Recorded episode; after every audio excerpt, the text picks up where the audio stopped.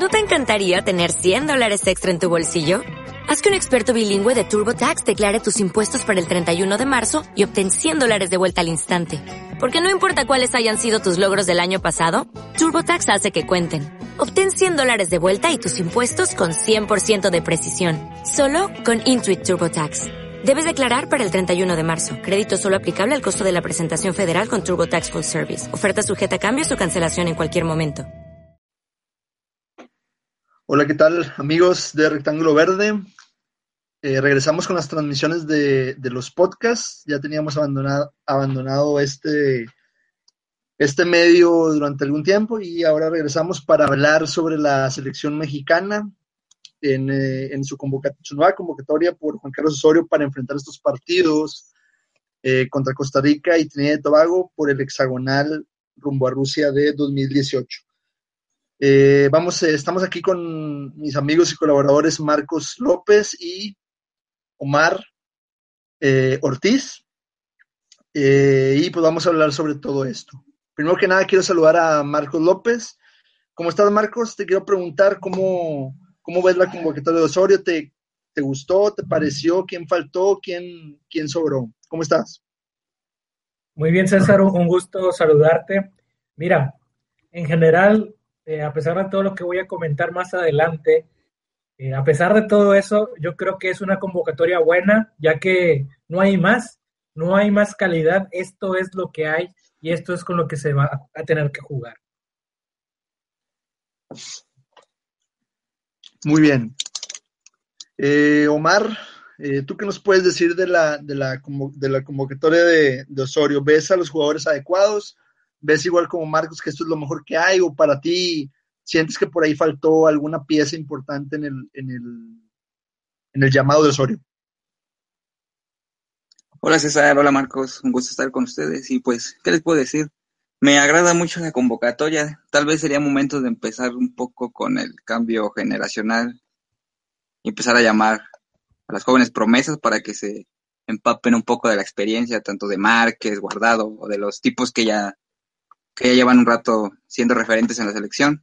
Y solamente destacar que no llamó a Marquito Fabián ni a Jesús Corona, pero por mutuo acuerdo. Pero en cuanto a lo demás, solo es eso. Me agrada mucho. Bueno, creo que, creo que ellos están fuera por lesión, hasta donde tengo entendido. Pero bueno, en cuanto a la opinión mía, pues yo considero, al igual que Marcos, creo que es lo mejor que hay, lo mejor que tenemos. Bueno. Y lo veo, lo veo muy adecuado, o sea, no, eh, tienen buen nivel, obviamente, para la zona y están para competir también, a mi parecer, en Sudamérica sin ningún problema. Este, Juan Carlos Osorio obviamente ha estado utilizando algunas, algunas formaciones eh, que ya pues conocemos, ha estado utilizando pues, línea de cuatro defensores, línea de tres defensores, este, tres atacantes, a veces dos, eh, ¿Cómo ves tú, Marcos? ¿Qué, cuál, crees que es el plan de Osorio para estos dos partidos? ¿Cómo crees que vaya ahí a acomodar sus piezas? Y eh, pues, ¿cuál es tu opinión sobre esto? Mira, de entrada llama mucho la atención eh, la distribución de la convocatoria. Eh, analizando por sectores o por posiciones, uno se puede dar cuenta que también está armado el plantel. y analizando esto, nos damos cuenta que la mayoría de jugadores pueden ser colocados ya sea en, en la zona del defensor central, en esta posición, o en la zona de los volantes centrales, lo cual me hace pensar que probablemente opte por una formación en la cual dominen estos jugadores, eh, esta clase de jugadores, ¿no? Un, un 5-3-2, que sería la más habitual. Ahora, otra cosa, yo no dije que esta es la mejor, que tú ahí mencionabas. La mejor no sé, pero eh, la que pudiera ser para mí la mejor realmente no está alejada en, calidad de esta, pero, pero no, no es la mejor, sino que es, es lo que hay disponible, pues eso está bien para mí.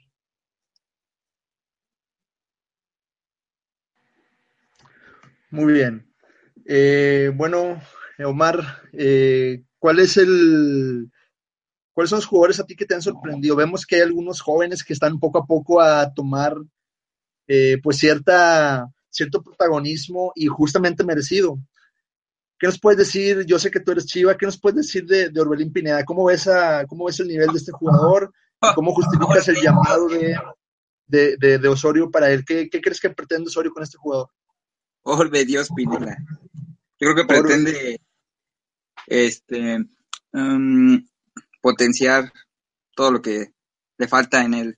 Eh, en Chivas es el motor de medio campo, él es el es básicamente el equipo. Mucha gente en, en Twitter lo dice así, a pesar de que no, obviamente, medio un medio no, no va a ser tan, tan notado como los jugadores que son los goleadores. Y, pero todo el mundo en Twitter dice eso, oh, este, el motor de Chivas es este, Orbelín Pineda.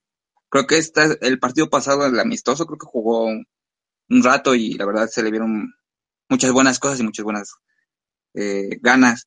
Lo importante aquí es que está en una posición en la que puede, puede sobresalir ya la otra vez habíamos discutido de eso, en donde yo decía tontamente que lo metiéramos de, media punta, pero ya él se adueñó de esta posición en el centro del campo y podría ser un buen compañero este para Herrera. Recordar que Guardado no va a poder jugar por lesión y creo que le viene una gran oportunidad de ser titular el, este viernes. Muy bien, eh, ahora voy contigo Marcos. Me gustaría que me, que me comentaras ¿Cómo ves la, decisión de Osorio o este empecinamiento por convocar a, a y Araujo? Eh, él ha hablado hasta, que, hasta decir que Araujo merece estar en Europa. Eh, ¿Cuál es la razón por la que tú crees que está eh, hasta cierto punto obsesionado con estos dos jugadores? ¿Qué busca de ellos? ¿Qué busca en, en las características de los centrales de su selección? Mira, honestamente no sé por qué Araujo lo tiene tan encandilado yo, noto muchas deficiencias en este jugador, sobre todo que es muy nervioso. Partido sí, partido no, comete errores. Su mejor partido en selección, México recibió siete goles. Este es la clase de jugador que es Araujo. Eh, la excusa que pone Osorio para llamarlo es que tiene buen juego aéreo, eh, lo cual yo encuentro muy incongruente, porque hay un jugador que tiene aún mejor juego aéreo que Araujo y ni sus luces en selección se llama César Montes. César Montes es el mejor defensor de la Liga Mexicana, contando incluso extranjeros, que tiene más duelos aéreos ganados. Entonces es una incongruencia total que esté ahí ese jugador. Ahora, eh, me preguntabas de Alanis. A Alanis yo no lo veo tan, o a, Osvaldo Alanis no, no, lo mato tanto, ya que Osvaldo eh, tiene buen momento en Chivas y tiene una particularidad que en eso sí yo estoy de acuerdo con él y también me gusta contar con defensas que tengan, eh, por ejemplo, Alanis viene por ser central izquierdo, ¿sí? Y aparte es zurdo natural. Él, su pierna más fuerte es la zurda. Eh, por lo tanto, te da esa, esa, esa, ventaja en salida, que sobre todo cuando, en, la zona de la lateral y en la zona de los laterales, los centrales y a veces en los volantes, es muy adecuada para centralizar el juego y poder salir jugando de, de buena forma.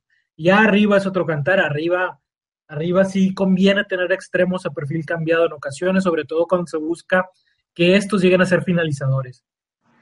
Eh, pero en general yo creo que, que, Araujo es uno de los grandes misterios de esta convocatoria. Como dije, no, o sea, no, pues realmente no va a pasar la victoria contra Trinidad y Tobago y contra Costa Rica si está Araujo, no está Araujo, si está Montes o no, pero sí es ahí un, un granito en el arroz que yo le pondría, ¿no?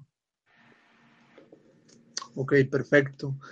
Eh, también había algunas dudas porque la gente interpretaba que a esta selección le faltaba un lateral derecho nominal.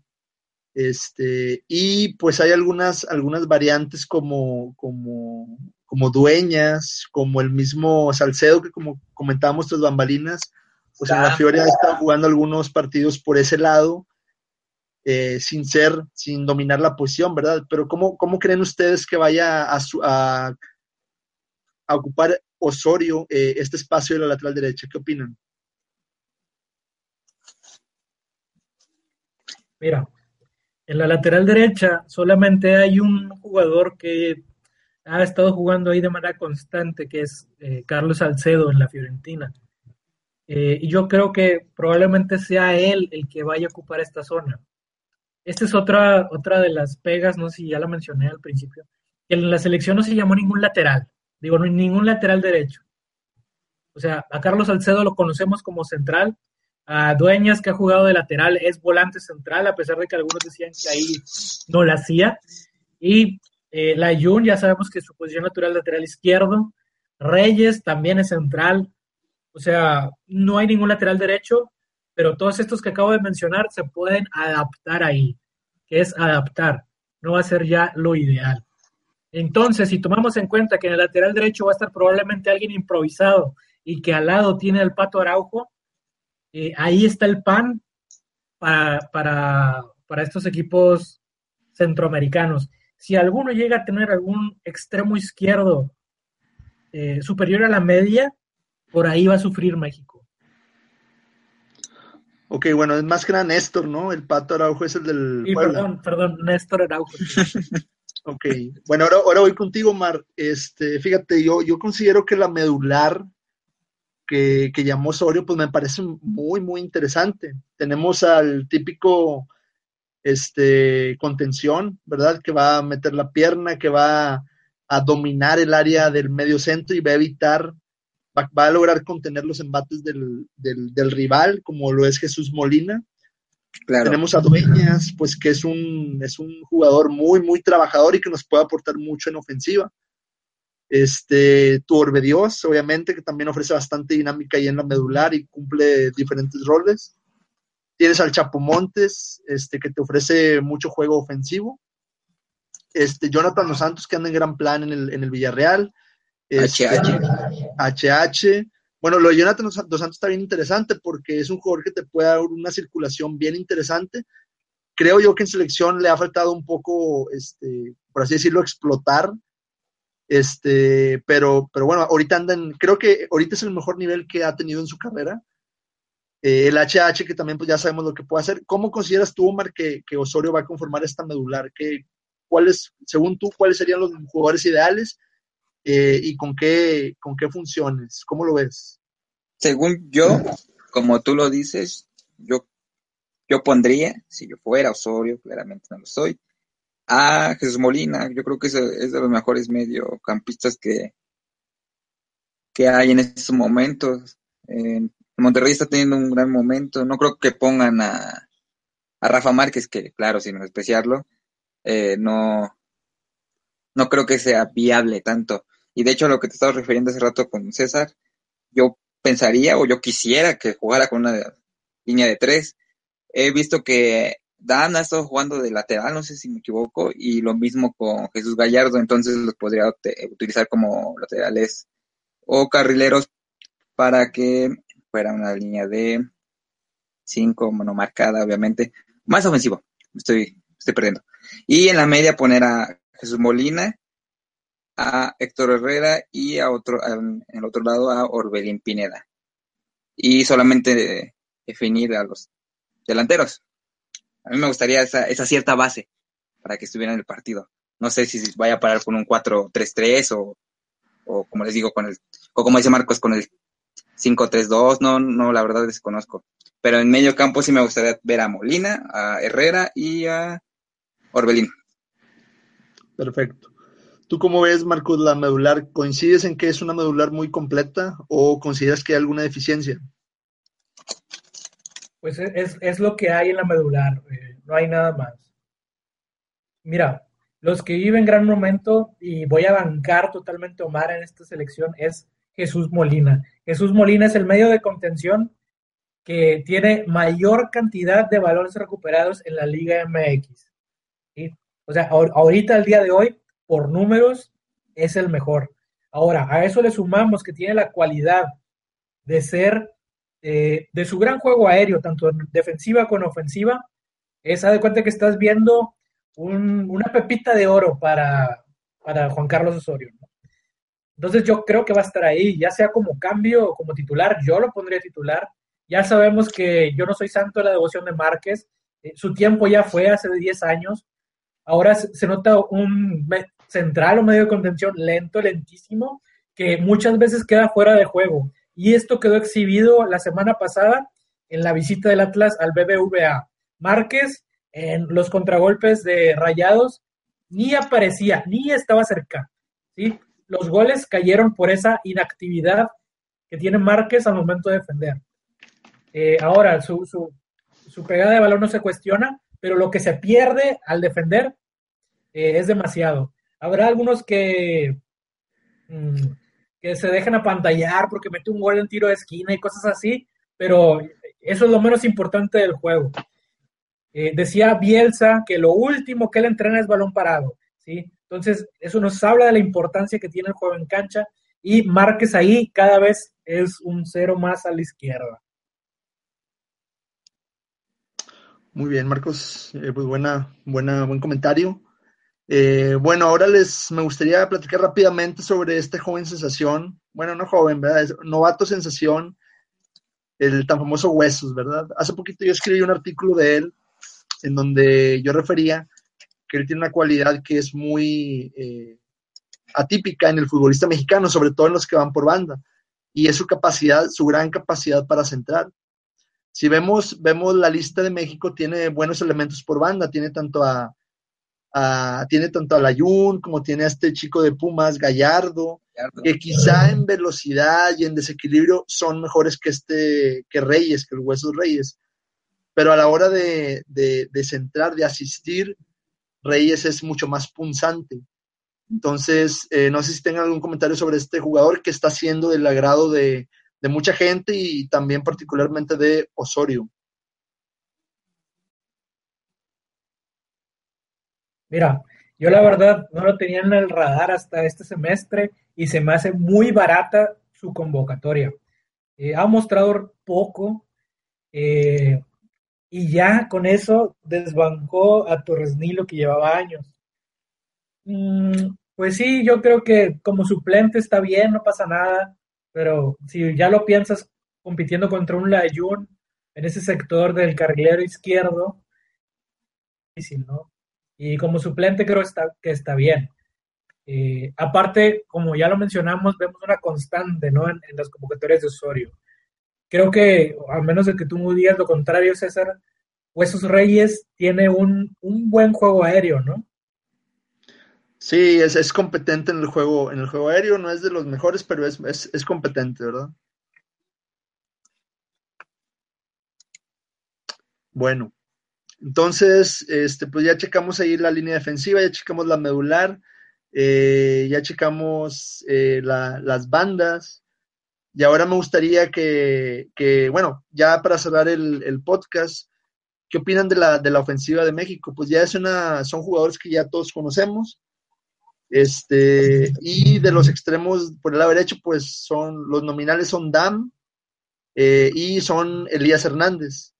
Y rápidamente, ¿qué opinan sobre los delanteros? ¿Cómo creen que vaya a acomodarse Osorio ante estos dos rivales de, de CONCACAF, como es Costa Rica y Trinidad y Tobago?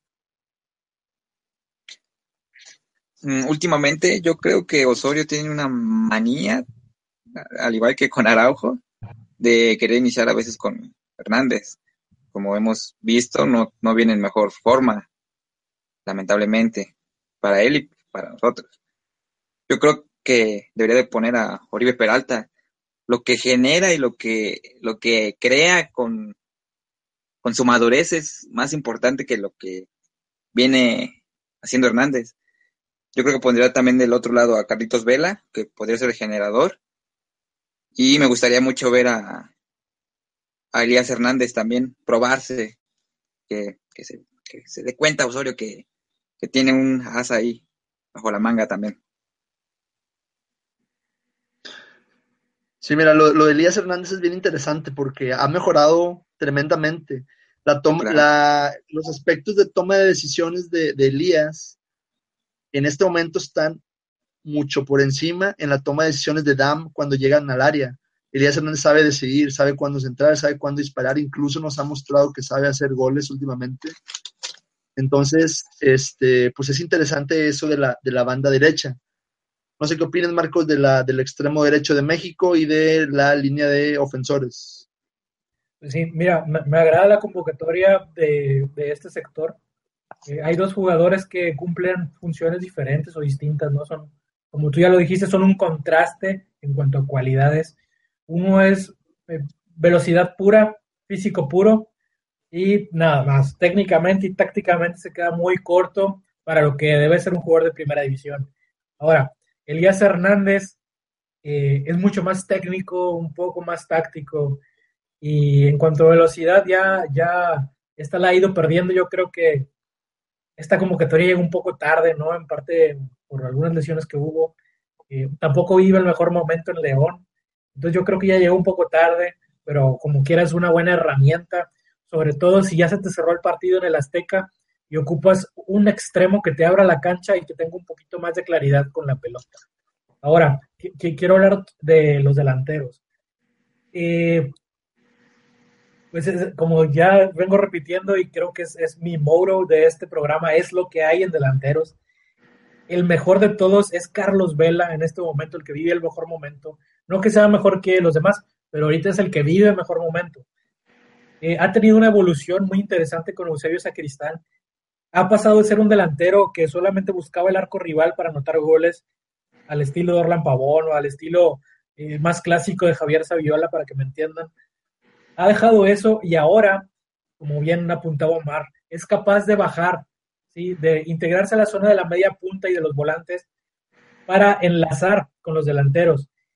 Y esta función ya no nada más la hace desde el sector izquierdo, ahora lo hace de donde es muy valioso, como apuntaba ahorita, a perfil cambiado por derecha. Entonces, yo haría línea de tres, línea de cuatro, lo que ustedes quieran, pero mi ofensiva tiene que estar centrada en Carlos Vela. Eh, Carlos Vela debe ser el puntal, eh, el principal, al, que, al primero que hay que buscar dar la pelota. Eh, yo lo haría desde el extremo derecho para que corte hacia adentro. ¿Y a quién, quién lo acompaña, no? ¿A quién, quién, quiénes serán los otros dos ofensivos?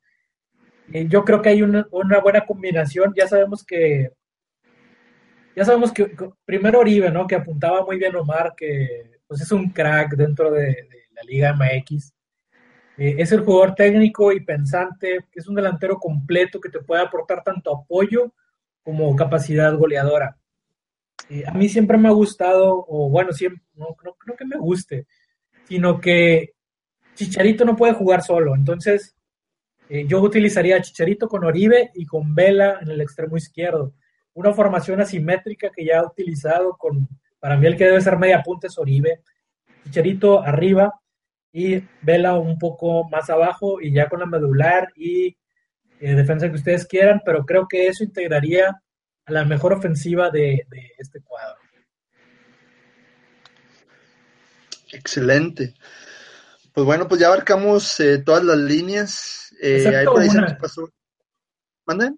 cierto, más importante. Adelante, adelante. Mira, yo nada más voy a decir una cosa, ¿no? Eh, nuestro compañero Eduardo Zurita, Edson Zurita, que ojalá no se vaya de revés como, como otros. Edson Zurita eh, subió un, dato muy interesante del el porcentaje de atajadas de los arqueros en la liga, la liga española, en la cual se observa que, Ochoa eh, tiene un porcentaje muy similar a Keylor Navas, eh, lo cual pues nos da cierto valor, ¿no? Para decir de que Ochoa anda bien eh, en el número de atajadas. Tal vez no el número de goles anotados, ya que Granada es un desastre, pero en cuanto a atajadas, eh, ahí está, al lado de, entre comillas, el noveno lugar o los mejores porteros de la liga. ¿Cuál es el, el, granito que yo le veo a Ochoa y que siempre lo va a tener y nunca lo va a mejorar? Es las salidas. Si Carlos Osorio, las salidas al momento de, o su habilidad aérea de cortar centros en los tiros de esquina, para que explicar un poco mejor. Eh, esto Ochoa nunca lo va a mejorar y siempre va a tener ese problema. Y esto es totalmente incongruente con toda la convocatoria que hace Carlos Osorio. Si Carlos Osorio fuera fiel a sus palabras y a sus principios de que tanto valor le da a esos tiros de esquina, Ochoa no tendría nada que hacer en la convocatoria. Tanto Corona como Talavera son igual de capaces que esta media tabla de arqueros de la liga. Y ellos sí tienen una mejor habilidad aérea para salir a cortar esos centros que tanto peligro ponen a México. No, pues sí, contundente el, comentario. Ese problema Ochoa, pues sí, sí lo ha tenido desde que debutó y nunca hemos visto eh, mejoría en ese aspecto, ¿verdad? Este, Omar, no sé si quieras eh, comentar algo ya para cerrar. Sí, como bien apunta Marcos, ojalá Ochoa tuviera un mejor, este, un mejor juego de pies, una mejor forma de, de salir con la pelota. Si pudiéramos juntar eso que tiene Talavera y eso que tiene Corona con lo que le sobra en esa característica Ochoa de ser atajador, tendríamos a un portero que, que en verdad nos diera una plusvalía más, este, que nos diera mucha más seguridad. Pero lamentablemente no lo teníamos, no podemos juntar a estos tres tipos y yo creo que va a poner a, a Talavera, o a mí me gustaría que pusiera a Talavera. Creo que es el que podría tener una buena oportunidad para ya enfilarse. Excelente. Muy bien, pues no queda más para, para cerrar este, este podcast. Ya está todo sobre la mesa, todo comentado.